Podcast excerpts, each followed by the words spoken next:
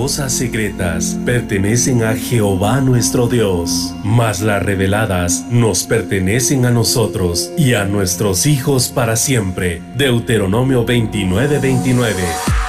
A continuación tu programa Misterios revelados en las Sagradas Escrituras. Un espacio para profundizar en el estudio de la palabra de Dios. Comunícate al teléfono 631-648-7723. Misterios revelados en las Sagradas Escrituras. Con ustedes, el pastor Werner Meyer. Pero eh, tenemos en pantalla, hermano, eh, el nombre del tema.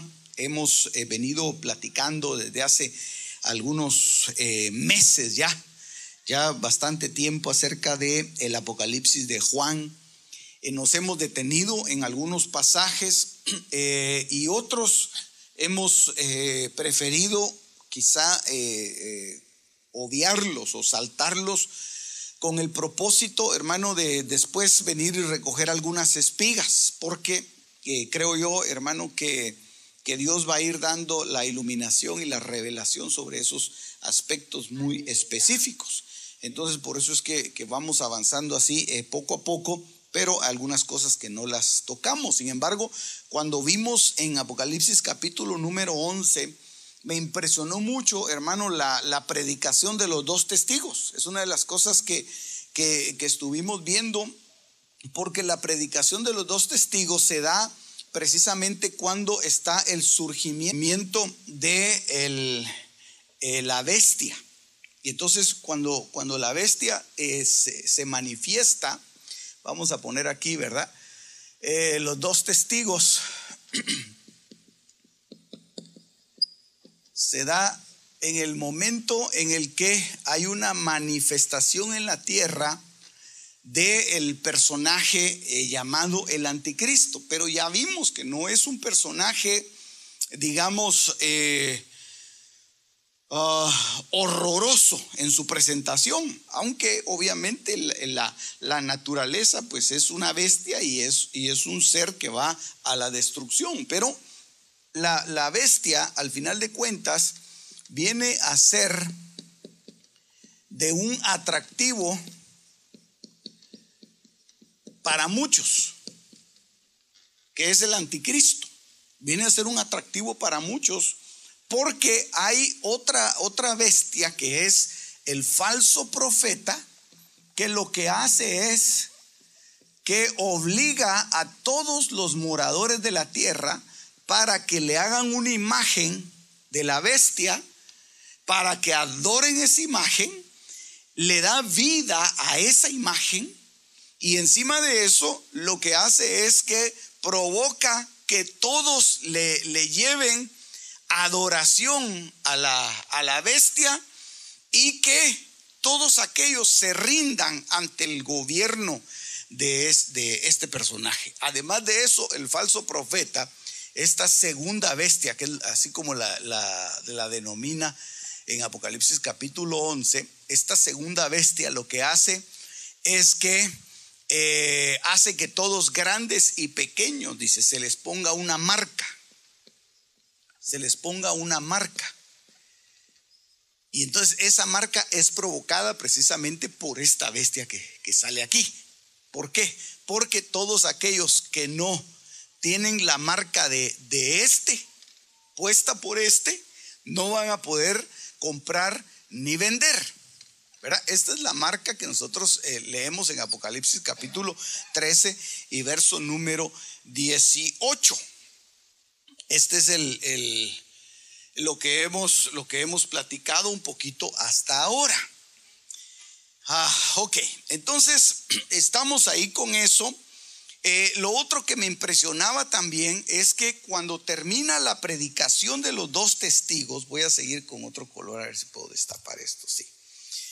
Eh, cuando seguimos acá en esta línea, hay un espacio acá en el cual los dos testigos son muertos. Esto es a la mitad de la tribulación.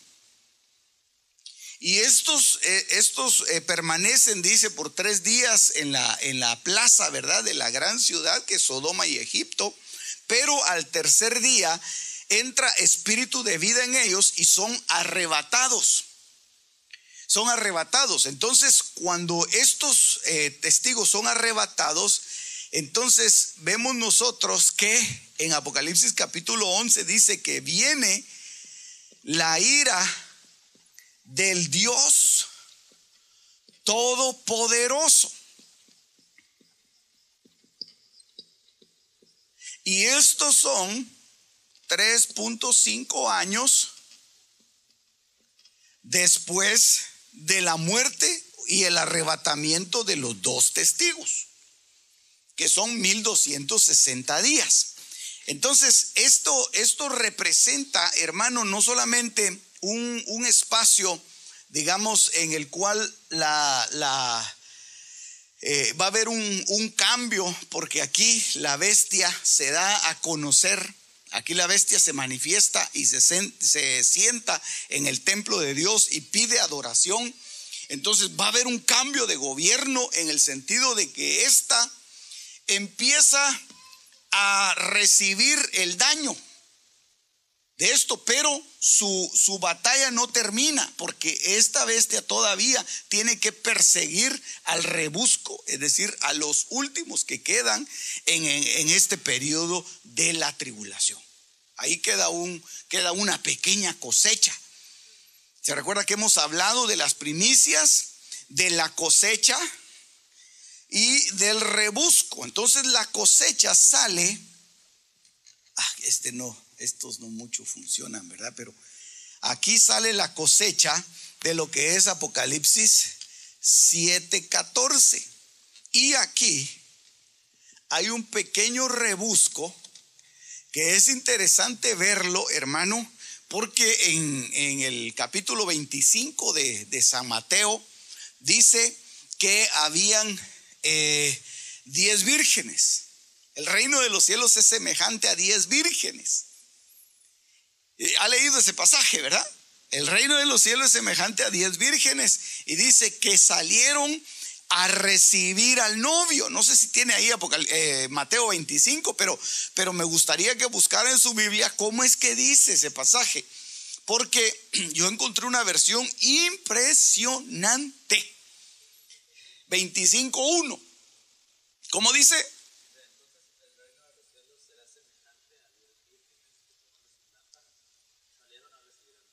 Salieron a recibir al novio. Esto debe ser la, Biblia de las Américas o la Biblia del año 60.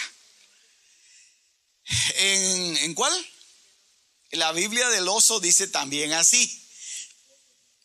Al esposo dice aquella versión. La que tiene mi hermana, ¿cómo dice?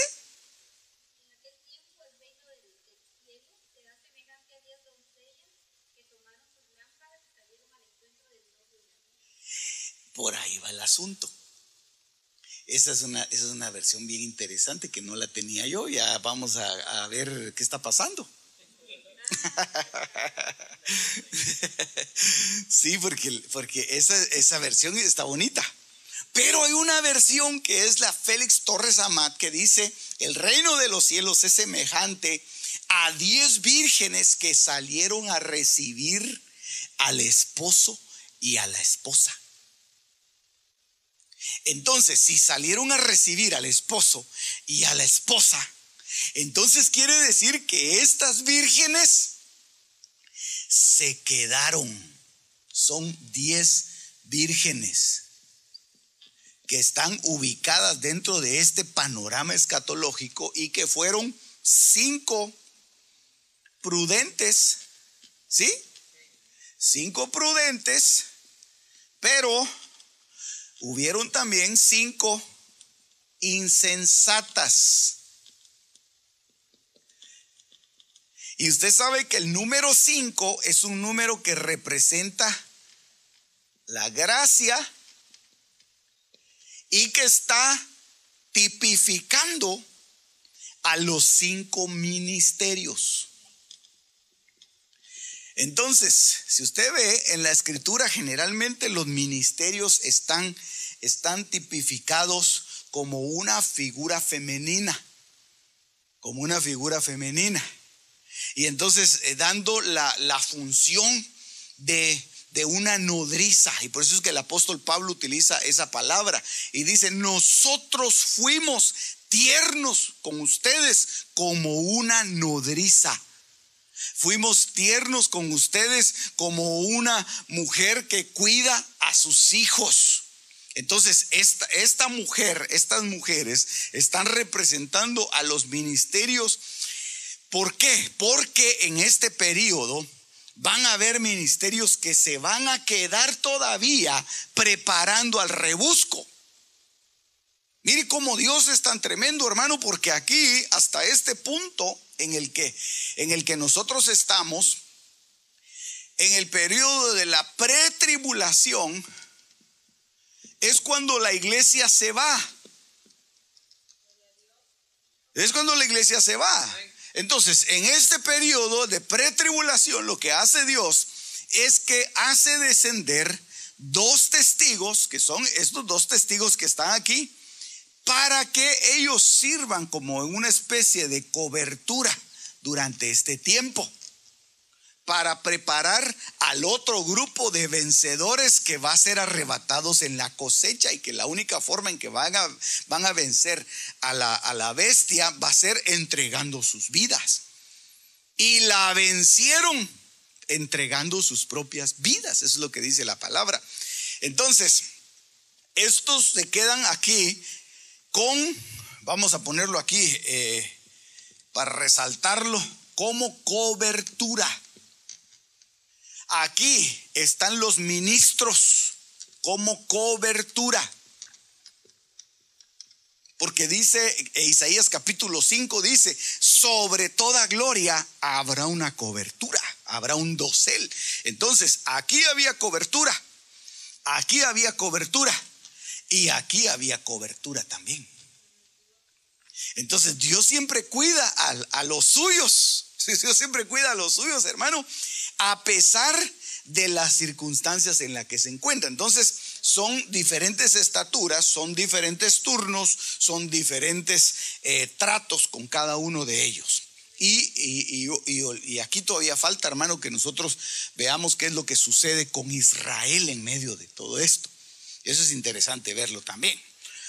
Ok, entonces eh, estamos ahí en donde donde está la parte donde el, templo se, se, abre. Aquí esta es la parte de medio donde el templo se abre y entonces se ve el, el arca del pacto en el templo de Dios. Aquí. Pero esto es eh, importante, hermano, ver que viene la ira del Todopoderoso. Aquí esto es la ira del diablo, hermano. Lo voy a poner aquí. Esto ya lo habíamos más o menos eh, platicado, se recuerda, ¿verdad? Ok, esa es la ira del diablo y esta es la ira de Dios. Eh, la ira del diablo viene sobre eh, los, los hijos de Dios y la ira de Dios viene sobre los hijos del diablo y sobre los que destruyen la tierra. Por eso es que en este periodo de acá tiene que haber un,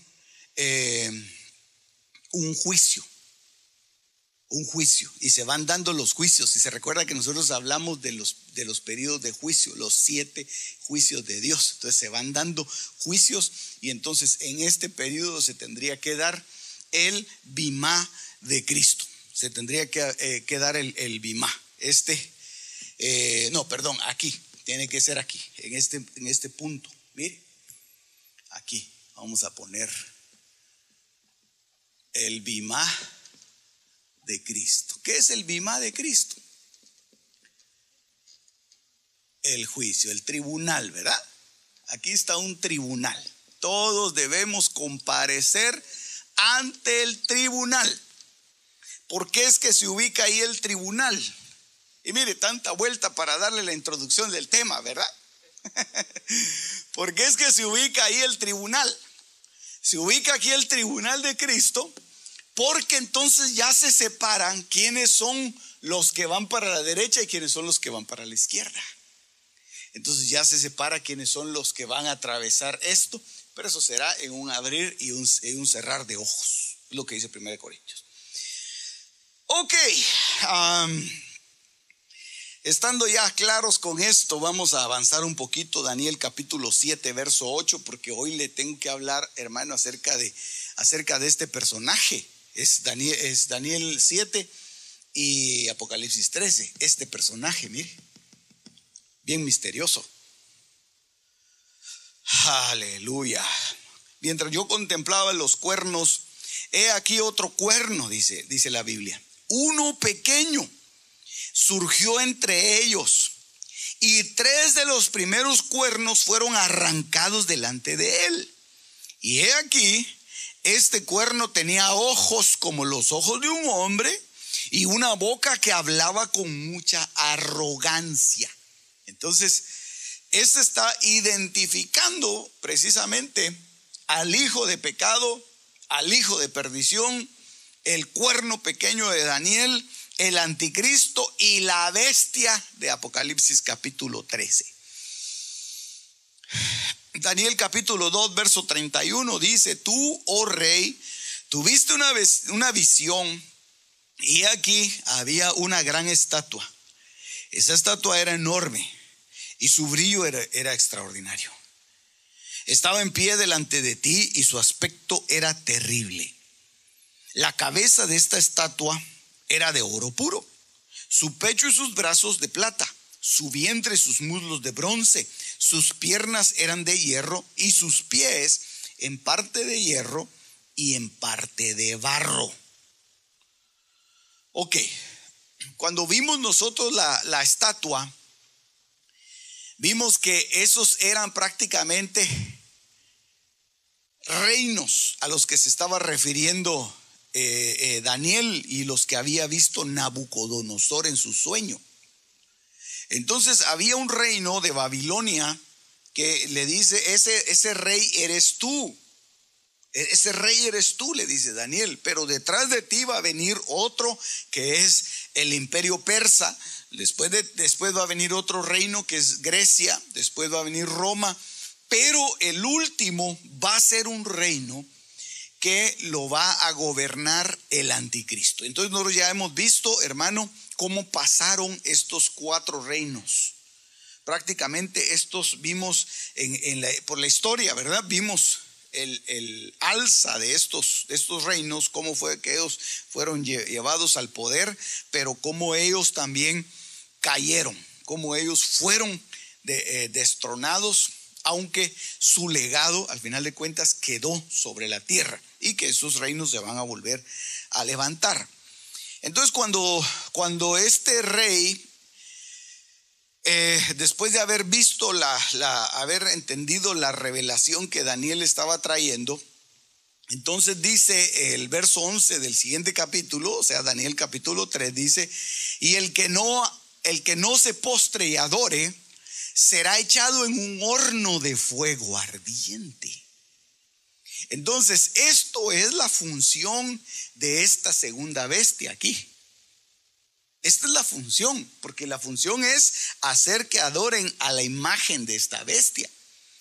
Entonces viene y, Daniel nos da a nosotros una idea de cómo va a ser ese tiempo, porque todos aquellos que no eh, eh, eh, adoren, se les va a meter a la tribulación. Todos aquellos que fueron acá y que no se dejaron marcar van a pasar por el proceso de tribulación, que son, según entiendo yo, tres y medio más tres y medio son siete años.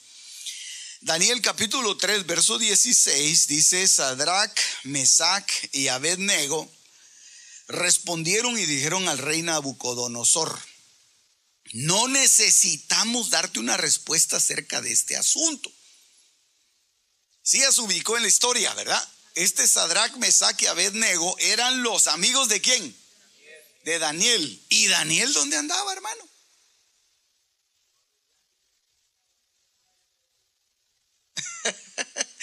Daniel, la, pregunta que surgiría ahí es, ¿será que Daniel se postró ante la imagen? Sabemos que no. Sabemos que no, hermano. Entonces, esto está tipificando al grupo de los más que vencedores. Los más que vencedores son aquellos que como Daniel son transportados al palacio del rey. Entonces ellos ya no, ellos ellos se van, ellos se van, ellos son alzados, pero estos se quedan, estos tres. Sadrach, Mesach y Abednego Habría que, entrar a un análisis profundo de qué es lo que significan estos nombres babilónicos y cuáles eran sus nombres originales en hebreo y ver cuáles son las características de aquellos que se quedan a la gran tribulación. De ahí tenemos unas características y ese es otro tema. Ahí hay que entrarle a ese tema, ¿verdad? Algún día, si el Señor nos lo, permite, vamos a entrarle a ver por qué es que... Pero qué cosa más impresionante, hermano, porque entonces aquí vemos siempre la cobertura de Dios sobre aquellos que se quedan. Porque ellos no fueron destruidos en, el, en ese lugar. Lo único es que entraron atados, entraron amarrados, como los que se quedan aquí, hermano, entran con algunas ataduras entran con algunos problemas, cosas que no pudieron eh, dejar, que no pudieron ser liberados, no pudieron ser ministrados en su debida oportunidad, no pudieron siquiera confesar lo que hicieron y entonces con esas ataduras entran al proceso de, de fuego al horno que dice que lo calentaron siete veces, creo que dice aquí. Ciertamente nuestro Dios a quien servimos puede librarnos del horno de fuego ardiente. Es decir, nosotros no vamos a adorar esa imagen. Nosotros no lo vamos a adorar. Eso fue lo que dijeron ellos. ¿Verdad? Eso fue lo que dijeron ellos, hermano. Nosotros, nosotros somos como Daniel, hombre. Usted tiene que decir, yo quiero ser como Daniel ser arrebatados y ser puestos en un lugar seguro mientras nuestros hermanos están siendo purificados. Mientras ellos están siendo tratados, entonces nosotros estamos en el palacio del rey haciendo qué? Ah, no sé, pero gozándonos, eso sí vamos a estar, hermano. Gozándonos, eso sí vamos a estar. El gozo no se va a acabar. Nuestro Dios a quien servimos puede liberarnos del horno de fuego ardiente. Y de tu mano, oh rey, nos librará. Pero si no lo hace, has de saber, oh rey, que no serviremos a tus dioses, ni adoraremos la estatua de oro que has levantado. Ok, entonces esta es la imagen que esta bestia quiere que todos adoren. Por eso es que la levanta en alto y la pone para que todos la miren. Y todos aquellos cuyos nombres no han sido inscritos en el libro de la vida se van a postrar ante esa imagen. Pero todos aquellos cuyo nombre fue escrito con tinta de sangre en el libro de la vida no se van a postrar. Y es donde ellos van a tener que entregar sus vidas. Van a tener que ser transformados. Mire esto. Dice entonces Nabucodonosor se llenó de furor y demudó su semblante contra Sadrach, Mesach y Abednego y respondió ordenando que se calentara el horno siete veces más de lo que se acostumbraba a calentar. Bueno, y, esta historia es, apasionante. Yo sé que la hemos leído cada uno de nosotros, porque aún aquellos que fueron eh, los que levantaron a estos jóvenes para arrojarlos en el, horno, ellos mismos fueron alcanzados por las llamas. Entonces, eso habla, hermano, de una matanza. Esto, el, el gobierno del anticristo no va a tener aliados. Él lo que va a tener va a ser súbditos. Él lo que va a tener van a ser esclavos. Si nos da tiempo, le voy a decir cuáles son las características del reinado del anticristo, porque eso está al final, después de 47 slides. No, no se me asuste, son poquitos. Y algunos de estos ya los hemos visto. Las bestias en Daniel y en Apocalipsis son esas que están ahí. Eso ya se lo expliqué yo.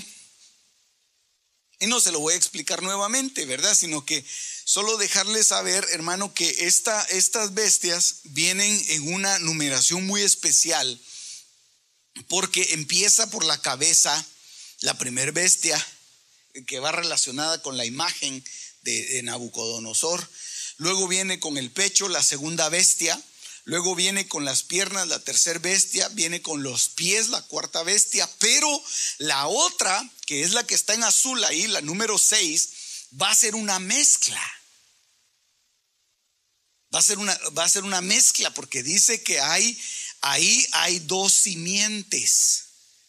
Hay, hay un reino que es en parte de hierro y en parte de barro cocido.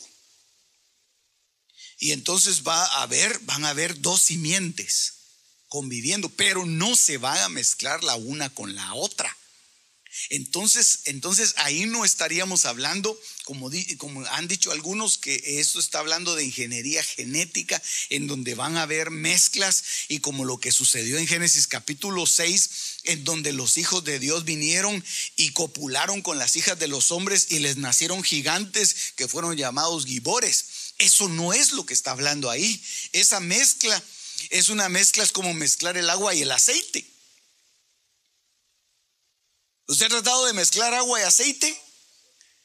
O sea, usted revuelve el agua así y, donde tiene el líquido y entonces cuando lo ve, otra vez se, dividen, se separan. ¿Por qué? Porque son dos simientes diferentes. Y ahorita le voy a explicar cuáles fueron, cuáles son una de las de esas cosas que van a suceder en donde va a haber una mezcla de dos simientes diferentes. Aleluya. Dice que estas, eh, Apocalipsis 17, 9, las siete cabezas son siete montes sobre los que se sienta la mujer. Son siete reyes, cinco han caído. Yo le puse ahí un rayito, mire. Ahora ya se lo adorné más, hermano, para que lo entendamos mejor.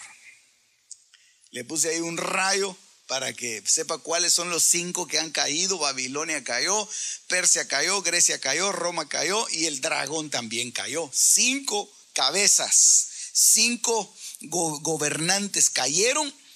Uno es y el otro aún no ha venido. La bestia y el falso profeta, ¿verdad? ¿Y por qué? Porque la bestia aparece primero y el falso profeta aparece después y por eso están numeradas, primera y segunda valga la redundancia, hermano, pero, pero quiero trasladarle bien el mensaje. Eh, dice, y cuando venga es necesario que permanezca un poco de tiempo. Es decir, como que va a haber un tiempo de preparación. Va a haber un tiempo en el cual va a estar, pero no se va a manifestar todavía. Y la bestia que era y no es, es el octavo rey. Por eso es, hermano, que se han, eh, mire, ha habido un quebradero de cabeza con esto, porque algunos dicen, eso es el papado, dicen. No, no que está empapado, sino que eso es los papas, pues. Popes. Ellos dicen, ¿verdad? Esos, esos son, son, son los papas y entonces hacen eh, cuentas, ¿verdad? Y dice, eh, Benedicto, seguramente Benedicto va a volver otra vez. No, le van a dar vida a Juan Pablo II, dice, de plano que lo van a levantar en algún lugar, lo tienen ah, en una cúpula de esas, de esas cápsulas eh, criogenéticas, ahí lo deben tener como, como en, en, en salmuera. ¿verdad? Pero, pero no es así, hermano. Mire, no, ha pasado mucho tiempo y entonces aquí dice que es, que es poco tiempo lo que va a pasar. Entonces, la bestia que era y no es, es el octavo rey. Por eso es que le puse el número 8 ahí. Y es uno de los siete. Es uno de esos, siete. Y ese es el que va a la destrucción. Entonces, ese es el reino que se va a levantar. El reino del anticristo. Y es el que estamos nosotros viendo aquí. Y es hacia donde está apuntando todas sus baterías, el diablo y todos sus ejércitos. Porque el diablo tiene ejércitos, hermano. El diablo tiene ejércitos bajo sus órdenes. Y todos sus ejércitos están sabidos qué es lo que van a hacer y a quién van a apoyar. Y porque este, este personaje que está aquí va a hacer milagros impresionantes, hermano. Ese hombre que está aquí va a hacer milagros impresionantes va a hacer que el sol deje de brillar y va a hacer que el sol vuelva a brillar otra vez, va a convertir el, agua en, en, sangre, va a hacer cosas impresionantes a la manera de los magos en Egipto que imitaban todo lo que hacía Moisés y Aarón. Así van a trabajar ellos también. En este caso, esta es la imitación de Moisés y esta es la imitación de Aarón. Ok. Eh, entonces, los siete montes sobre los que se sienta la mujer, han habido algunas elucubraciones en donde se dice que esta ciudad eh, llamada Roma está asentada sobre siete montes.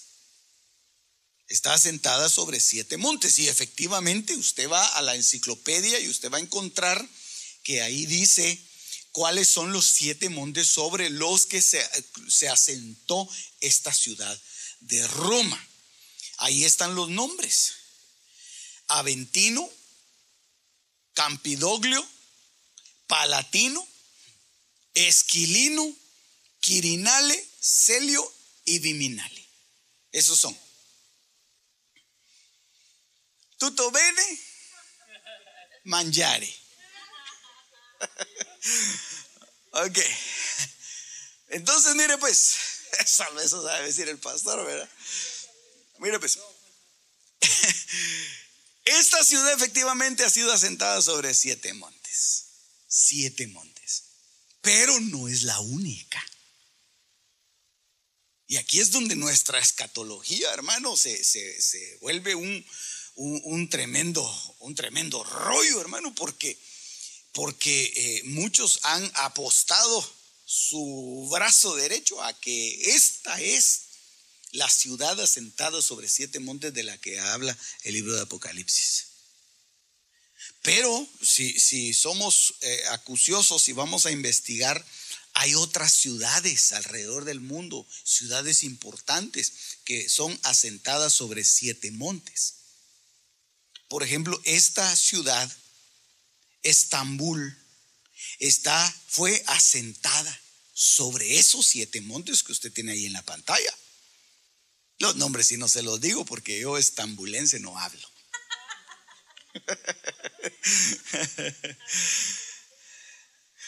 Entonces, entonces esos, esos son, esa es una ciudad, hermano, esa fue una ciudad eh, importantísima, por lo menos en Constantinopla fue una ciudad importantísima, Estambul, hermano, y la asentaron sobre siete montes precisamente.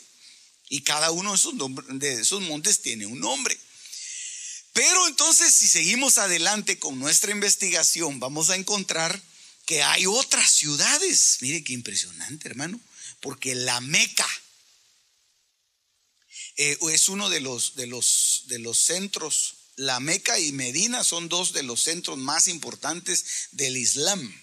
De hecho, ahí en la Meca hay una piedra negra, dicen, ¿verdad? alrededor de la cual, y dicen que esa, esa piedra descendió del cielo y no sé qué cosas, y alrededor de esa piedra es que ellos hacen una, hacen una eh, estampida impresionante, hermano. Y ahí están dando vueltas y es, algo, es algo eh, impresionante. O sea, cómo eh, las, multitudes eh, son atraídas hacia, hacia esas cosas es impresionante. Entonces, esta, esta ciudad de Meca fue establecida también sobre siete montes.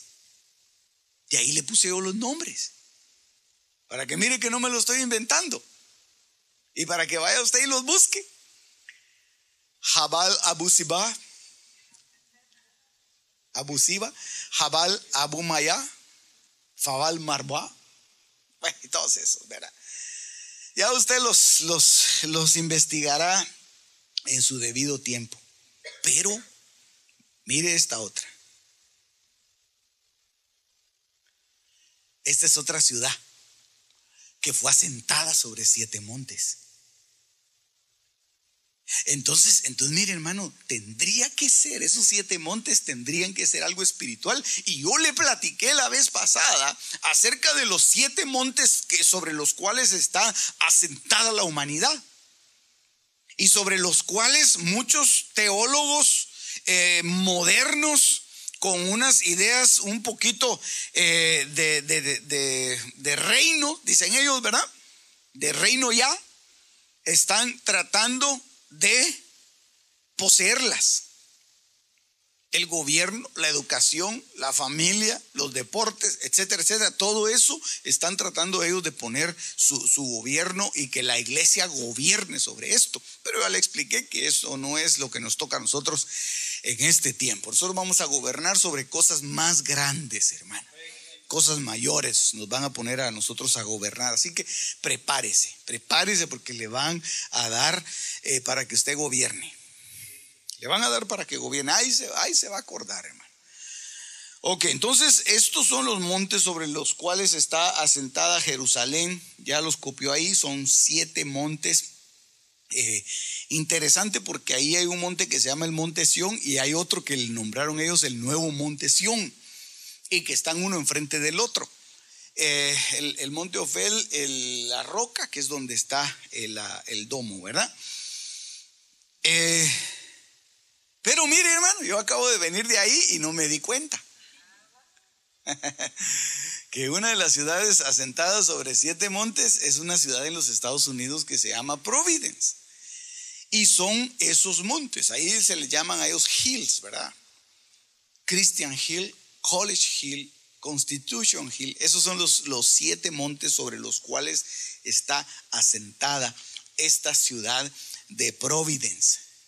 Entonces, como que, como que las, las civilizaciones buscaban eh, montes para asentarse, para ponerse, pero tal vez sin contarlos, pero ahí fueron ellos poniendo sus, sus ciudades. Digamos, la gente sin darse cuenta, sin percatarse de lo que estaba haciendo, estaba eh, siguiendo órdenes específicas del gobernante, del príncipe, del Dios de este siglo que es el que la Biblia identifica como el diablo. Entonces estaban siguiendo órdenes como lo hacía Balaam, porque Balaam ofreció sobre siete montes. Mm. Entonces, eh, eh, tal vez sin percatarse, estaban ubicando cabezas eh, regionales sobre cada, sobre cada país y sobre eh, los continentes también, porque ya le mostré uno de, Asia, de Europa y ahora de América. Mire, eh, eh, por ejemplo, la ciudad de Seattle está asentada sobre siete montes. Seven Hills. Ahí estaba asentada, está asentada la ciudad de Seattle.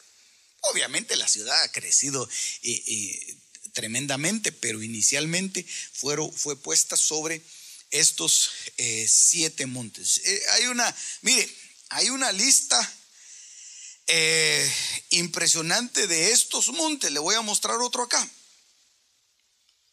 La ciudad de, de Atenas, en Grecia, también fue puesta sobre siete montes.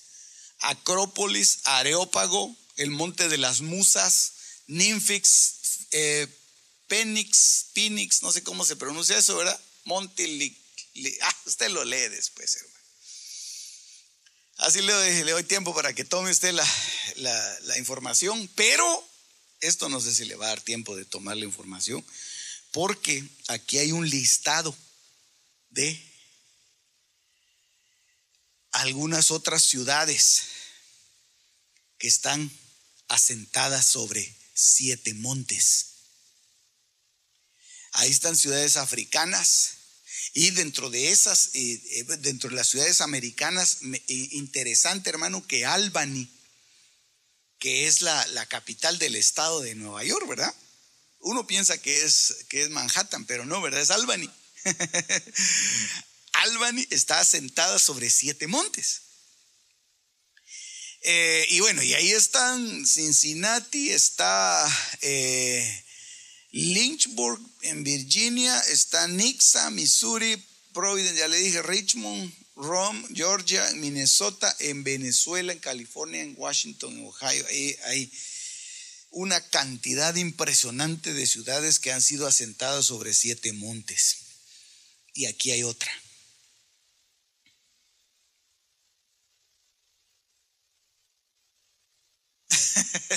entonces, estas, entonces, estas ciudades, de alguna manera, eh, son puntos de gobierno. Son puntos de gobierno. Y las, las principales ciudades, hermano, eh, obviamente eh, sería, y creo yo que no nos alcanzaría el tiempo de poder eh, investigar cada una de las ciudades que ha sido asentada sobre siete montes. No estamos hablando de seis ni estamos hablando de ocho, estamos hablando cabal del número siete. En eso sí fui muy cuidadoso de que cada una de estas ciudades, siete montes, siete montes, siete montes. Entonces no solamente Roma, no solamente el Vaticano. Yo creo que es una confabulación a nivel mundial y por eso es que cuando el Señor eh, es llevado por el diablo al pináculo del, al, perdón, a la, a la montaña, al monte alto, le muestran todos los reinos de la tierra. Es decir, le muestra todos los lugares en donde se han puesto cabezas de gobierno, cabezas de reinado, principados, gobernadores, eh, huestes espirituales de maldad en las regiones celestes que están sobre esos lugares. Aleluya. Entonces, esto eh, nos da, hermano, una claridad un poquito más para poder entender que esto va a ser un gobierno mundial, no va a ser el gobierno de una religión. Al final de cuentas, la religión eh, va a quedar siendo vana. La religión es solamente un medio para atraer a la gente.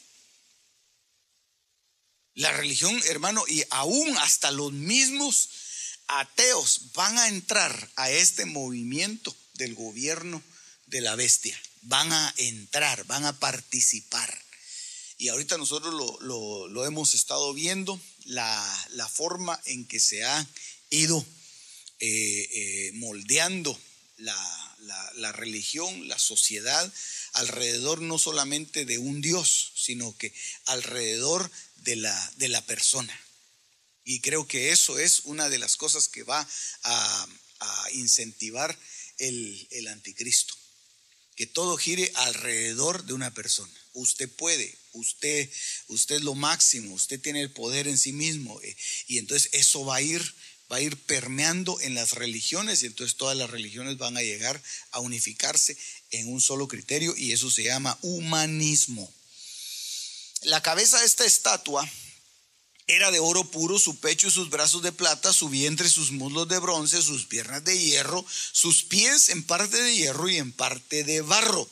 Entonces, los pies de la estatua es un reino por venir que se está formando de distintos, de distintos gobiernos muy pequeños alrededor del mundo, pero que todos le van a rendir su, su, su poder a la bestia. Todo lo, van lo va a subyugar la bestia. Ok, Daniel capítulo 2, verso 43. En cuanto al hierro mezclado con barro corriente que has visto, se mezclarán mediante simiente humana, pero no se unirán el uno con el otro, como no se mezcla el hierro con el barro. Entonces, una de las cosas que va a suceder es que toda esta unificación a nivel global se va a dar a raíz del incremento de la tecnología. Por eso dice Daniel eh, capítulo 9 y Daniel capítulo 12, dice que la, que la ciencia se incrementará. Y dice, se incrementará notablemente. Entonces la ciencia va a ir dando unos avances, hermano, tan impresionantes que va a ser prácticamente eh, imposible el poder subsistir sin la, sin la tecnología. Hay ciudades enteras que no podrían subsistir si no son eh, sustentadas por una base tecnológica. Las ciudades se están construyendo alrededor de la tecnología. edificios se están construyendo alrededor de la tecnología. Y eso sí es. Antes se instalaban switch y de luces por, ahora ya, hay lugares en donde solo entra uno y, y habla y la luz se enciende. Y solo, solo, y hay hasta detectores de presencia, ¿verdad? Ya no hay necesidad de hablar. Uno entra a veces a un baño, no sé si a usted le ha pasado, entra a un baño y la luz enciende. Y dice uno, ¿y quién está aquí? Dice uno, ¿verdad?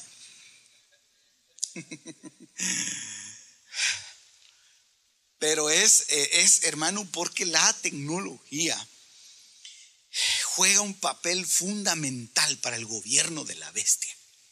Yo creo que al final de cuentas va a llegar, hermano, a tal nivel en que esta va a, hacer, digamos, tanto promoción, promoción tanto de la, de la bestia, de esta que está aquí, que va a empezar a marcar a la gente para que muy fácilmente puedan entrar a ser parte de esa tecnología y entonces ahí sí no va a poder comprar ni vender nadie que no esté amarrado al computador central, por decirlo así, de la bestia. No necesariamente es, un implante en el cuerpo, aunque puede ser, ¿verdad? Ya lo han dicho, que el que código de barras, que el microchip del tamaño de un, de un arroz, eh, que, el, que el iris del ojo, bueno, tanta cosa pero no necesariamente tiene que ser eso. Yo creo que van a haber inventos mucho más sofisticados que no hay necesidad ni siquiera de tener un implante, sino que solamente recibirlo y de una manera eh, como, como adquirida por, por osmosis, podría ser, ¿verdad? Algo intangible, se va a tener el sello de la, de la, de la bestia, el 666. Ok, entonces mire pues, este hierro mezclado con barro, yo le había puesto el incremento de la, es decir, la mezcla de los humanos con máquinas. ya platicamos un poquito de eso la vez pasada. Respecto a, los robots, hermano, hay robots que están haciendo tantas funciones impresionantes.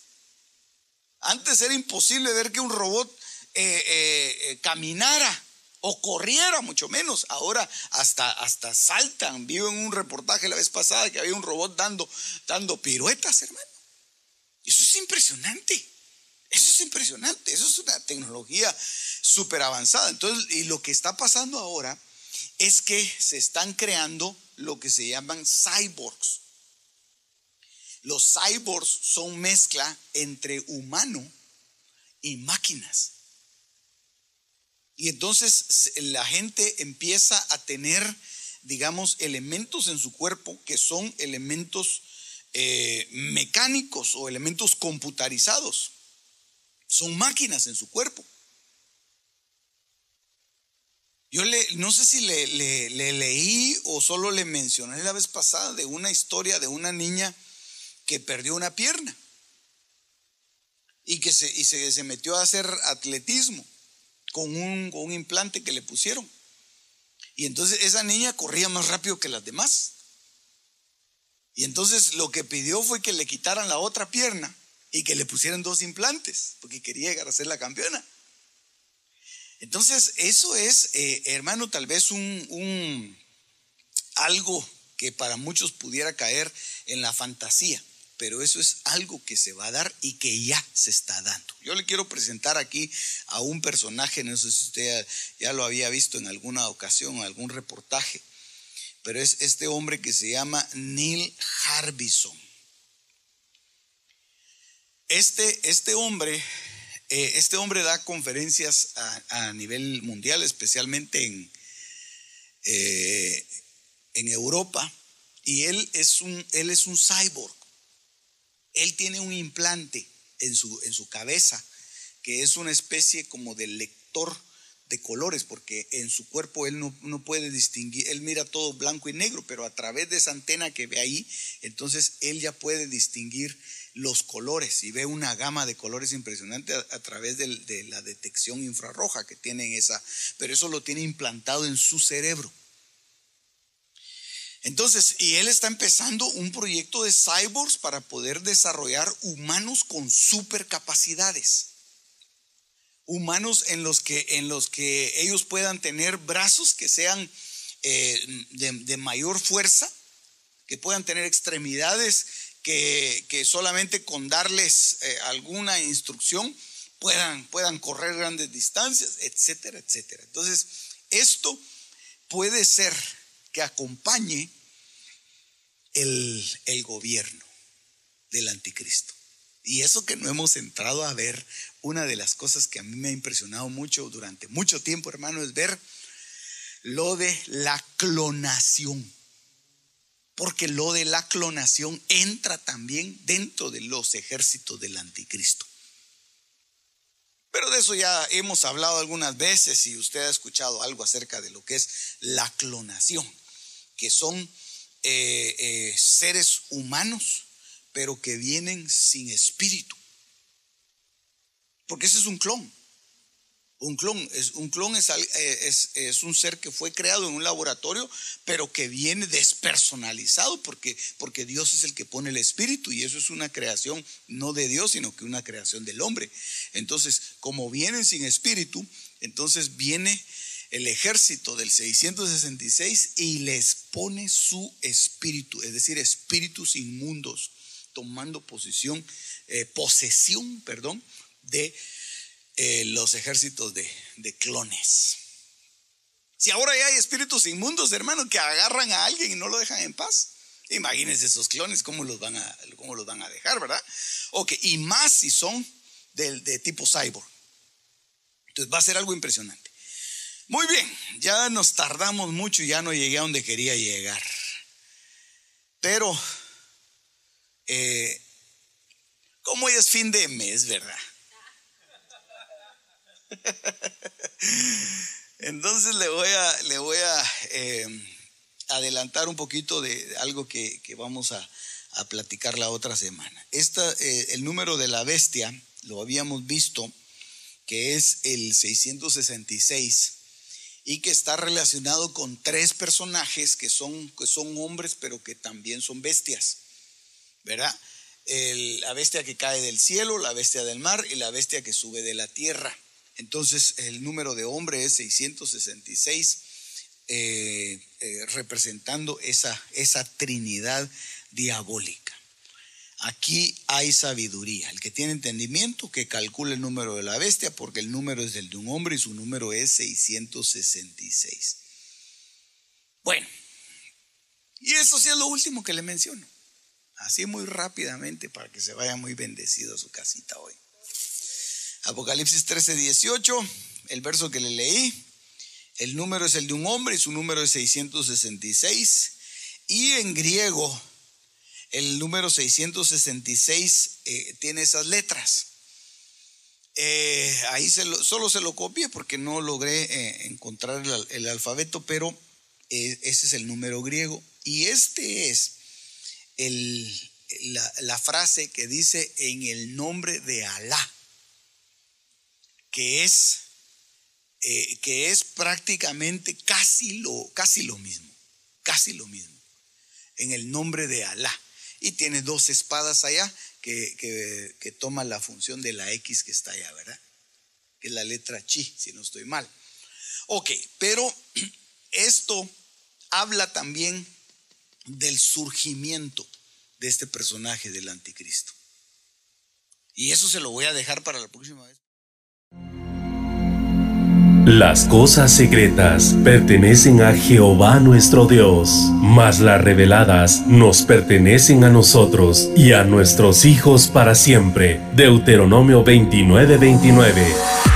Este fue tu programa Misterios Revelados en las Sagradas Escrituras. Te esperamos en el próximo de la serie con el pastor Werner Meyer. Comunícate al teléfono 631-648-7723.